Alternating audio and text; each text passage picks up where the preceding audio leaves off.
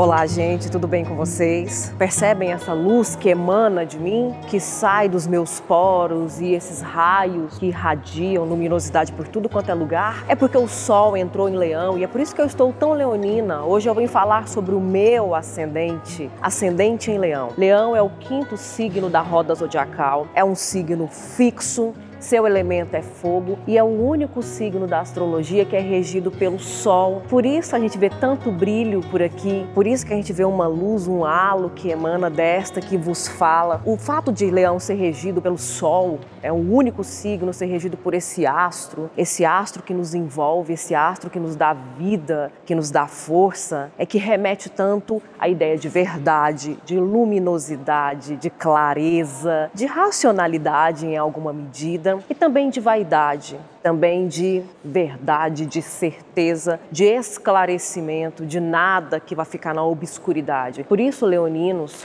os leoninos costumam ser muito honestos, muito generosos, muito íntegros, falam sempre com muita clareza. Mas também é por isso que Leão gosta tanto de aparecer. Seria isso? Fica aqui a pergunta. Outra coisa super importante que é preciso falar sobre esse signo tão bonito e maravilhoso é o que o seu símbolo é leão, o rei da selva. Deve ser por isso, inclusive, que leão gosta tanto de aparecer com a sua juba, com a sua, com a sua cor dourada, com a sua cor de bronze, né, que ilumina, que aparece, que é visto. Leão nunca entra discretamente em seus lugares, os lugares por onde passa. Leão sempre é visto. Leão é sempre visto no bom sentido por conta da sua beleza, do seu envolvimento, do seu magnetismo, que é a sua própria irradiação solar, mas também muitas vezes pode ser, por ser um elemento fogo, por ser um signo do elemento fogo, às vezes, como Áries, pode ser imã de confusão. Chega nos lugares, arruma treta, arruma dor de cabeça, arruma mesmo confusão, canseira, bagunça. Aliás, muitas vezes por conta dessa solidez, dessa fixidez, né, é um signo fixo, dessa fixidez na verdade, na transparência, na clareza e na luminosidade, e Leão é muito consciente disso, tem muita clareza, muita consciência e convicção disso, às vezes beira a arrogância. E nessa de beirar a arrogância, sempre se sente muito dono da verdade, sempre coloca as coisas com, muito, com muita ênfase, com muita veemência, muitas vezes beirando até mesmo o autoritarismo. Mas por outro lado, Leão, assim também como Ares, é um signo cheio de iniciativa, cheio de coragem, consegue lutar, consegue enfrentar as adversidades, os obstáculos, as dificuldades da vida. Meus amigos e minhas amigas de Leão, eu posso dizer, são pessoas que são exemplares para mim. Pessoas que não, não pedem arrego o trabalho, pessoas que têm boa vontade, pessoas que têm iniciativa, que dão sempre a cara para bater, não gostam muito de ficar na zona de conforto, né? Mas gostam muito de ter iniciativa, de avançar, de prosperar, de crescer e normalmente resolvem isso muito sozinhas. Então, de certo modo, esse certo tom autoritário, muitas vezes arrogante, vaidoso que Leão tem, é até legítimo. São pessoas muito otimistas, são pessoas que, diante de um tropeço, diante de uma perda, diante de um fracasso, levantam, sacodem a poeira, acendem a luz interior e seguem em frente novamente. Eu não conheço uma pessoa de leão que aceita a derrota, que aceita a perda. Pode não ser a pessoa mais rica do mundo, pode não ser realmente um rei, uma rainha de uma monarquia, mas se empoderam, se vestem dessa couraça de um leão, de uma leoa e enfrentam a vida com muito otimismo, com muita coragem, é, com muita vitalidade e amam viver amam a vida. Dentre todas essas qualidades leoninas que mencionei, vale mencionar mais algumas. Pessoas de leão são muito centradas em si mesmas, são muito voltadas para o ego. Então, muitas vezes, quando são jogadas de escanteio, ou quando são contrariadas, ou quando o seu ego fica ferido, é muito difícil lidar com a explosão dessas pessoas. Mas, por outro lado, por terem muita convicção, muita autenticidade, transparência, esperam muito isso das outras pessoas. Leoninos e leoninas costumam ser aquele tipo de pessoa que fala assim: Nossa, como que Fulano teve coragem de fazer isso comigo? Eu nunca teria coragem de fazer algo semelhante. Então, o, o, a régua moral, o crivo né, das relações, das, das trocas de afetividade são sempre muito fortes, muito intensas. E aí, nesse sentido, você pode contar com seu amigo e sua amiga de leão. São pessoas que não costumam dar muito espaço para falsidade, para ambiguidades afetivas, ambiguidades nos relacionamentos, né? É 8 ou 80, eu gosto ou não gosto, eu sou verdadeiro, se eu quero você perto, você está aqui, é minha família, é meu amigo. Se eu não gosto de você, por favor, mantenha a distância, não preciso de você na minha vida, porque a vida já tem muitos obstáculos. E esse tipo de postura, esse tipo de sinceridade, de autenticidade, é muito bom, é muito bom manter uma pessoa dessa por perto, porque como o sol faz, ele ilumina tudo, ele revela tudo, nada fica debaixo das sombras, debaixo do tapete, escondido por trás de cortinas, quando você tem a pessoa de leão na sua vida. A pessoa de leão não disfarça a cara quando odeia e não disfarça a explosão, a euforia quando ama. E é por isso que agora eu vou citar o nome de alguns autores, de algumas autoras da literatura ocidental que merecem sua atenção, principalmente por trazerem toda essa luminosidade, esse otimismo, essa esse senso crítico e muitas vezes esse olhar muito atento para uma confusão, né, é imã de confusão, mas sempre enfrentando com muita coragem a realidade, a vida, a literatura. Eu abro a lista como uma poeta goiana que durante muito tempo ficou esquecida, ficou apagada, foi desprezada, foi menosprezada e hoje é um dos grandes nomes, dos grandes símbolos da poesia brasileira. Dessa poesia que foi feita em, em um local fora do eixo Rio-São Paulo e que permanece, permanece com relevância, permanece dizendo, falando sobre a condição humana, sobre a condição da mulher, sobre a condição da vida sertaneja. Nada mais, nada menos que Cora Coralina, que nasceu em 20 de agosto de 1889, uma das suas obras mais conhecidas, Poemas dos Becos de Goiás. O segundo nome que eu menciono aqui para essa lista, Guy de Maupassant, francês, que nasceu em 5 de agosto de 1850. Uma das obras mais importantes de Guy de Maupassant é o conto longuíssimo Bola de Sebo, que inclusive eu já tenho um vídeo sobre esse conto aqui no canal, um dos vídeos mais visualizados justamente porque é uma obra instigante, é uma obra crítica que tem um certo ar de deboche, tem um certo tom incomodado, uma ironia que beira o sarcasmo,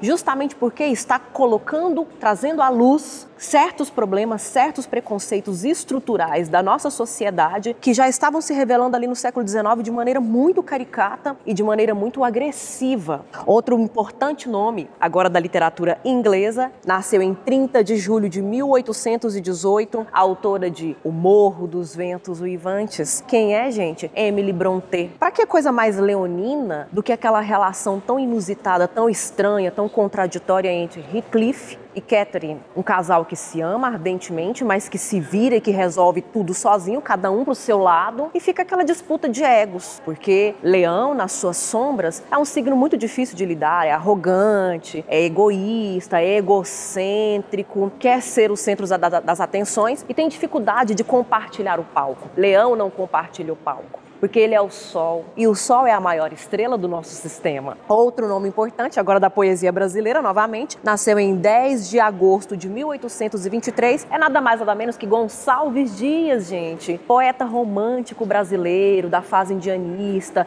encabeçou um movimento importante no nacionalismo brasileiro, no nacionalismo romântico brasileiro, autor de Yucapirama. Outro nome importante da também literatura brasileira, Mário Quintana, nasceu em 30 de julho de 19 1906. Ele é autor de um dos poemas mais famosos, que inclusive nomeia um de seus livros mais importantes, que é o Eu, Passarinho. Outro nome importante também da literatura leonina, Herman Melville, nasceu em 1 de agosto de 1819 dos Estados Unidos, autor de Mob Dick, autor desse personagem que nem humano é, mas é um personagem que demarca seu, seu território com selvageria, com força. O cachalote, a cachalote Mob Dick, é o rei dos mares. E coitado do capitão Ahab ao tentar duelar contra esse ser supremo, contra esse ser magnânimo tão leonino, criado por outro leonino. Outro nome importante também da literatura leonina, nasceu em 26 de julho de 1894, do Reino Unido é Aldous Huxley, autor de Admirável Mundo Novo. E que interessante, uma obra distópica que critica estruturas opressivas, violentas, é, apocalípticas da nossa sociedade, caminhos apocalípticos da nossa sociedade, mas ironicamente acrescenta aí nesse mundo, novo mundo tão estranho, o adjetivo admirável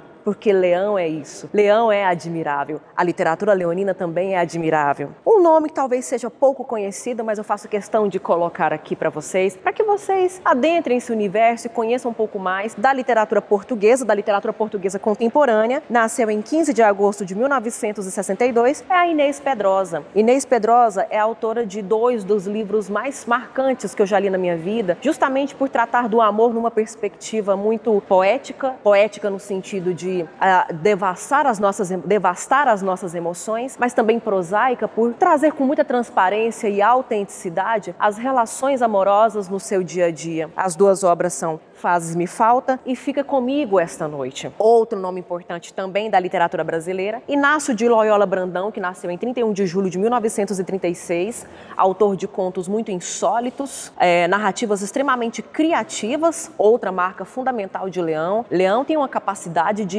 transformar a pedra em ouro. Leão é um dos signos mais alquimistas do horóscopo, mais alquimistas da astrologia. E não é à toa que o Inácio de Loyola Brandão consegue, é um autor que consegue consegue, a partir das suas narrativas distópicas, das suas perspectivas muito insólitas, muito curiosas, trazer reflexões muito profundas e muito humanizadoras. Outro nome importante que está em alta aí, e não é por acaso, Leão é realmente está sempre em alta, está sempre nos palcos. James Baldwin, autor de Terra Estranha, escritor de língua inglesa dos Estados Unidos que nasceu em 2 de agosto de 1924. E para finalizar, eu cito aqui dois nomes que são um bônus. Filho de peixe, peixinho é. Ou eu diria que filho de leão, leãozinho é. E os dois nomes leoninos que eu trago aqui são pai e filho. Alexandre Dumas, pai, nascido em 24 de julho de 1802, francês, e não é à toa que eu estou aqui em terras dos Dumas. E Alexandre Dumas, filho, que nasceu em 27 de julho de 1824, também francês. Pai, famoso, conhecidíssimo pelo Conde de Monte Cristo e Os Três Mosqueteiros, obras que até hoje são best-sellers, obras que são canônicas, obras que ocupam os palcos, que ocupam o sistema solar, o topo, o centro do sistema solar, não só da literatura popular, da literatura de massa, da literatura de consumo, mas da literatura dita acadêmica,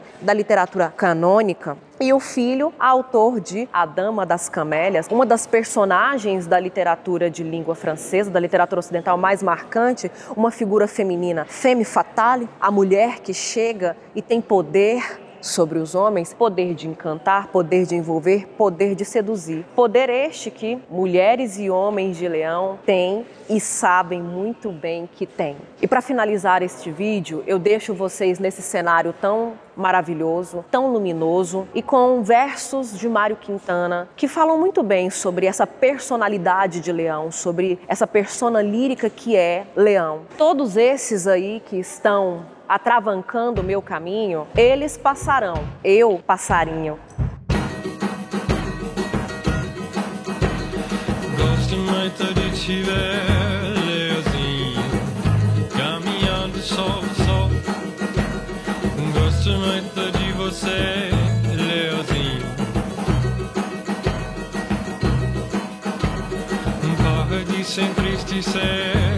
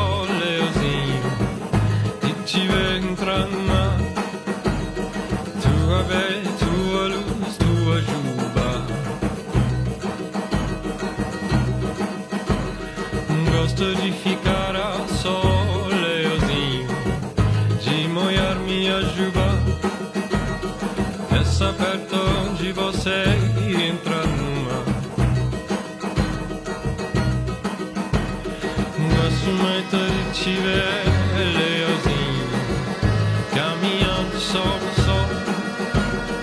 Gosto muito de você, leozinho. Para de sempre e ser.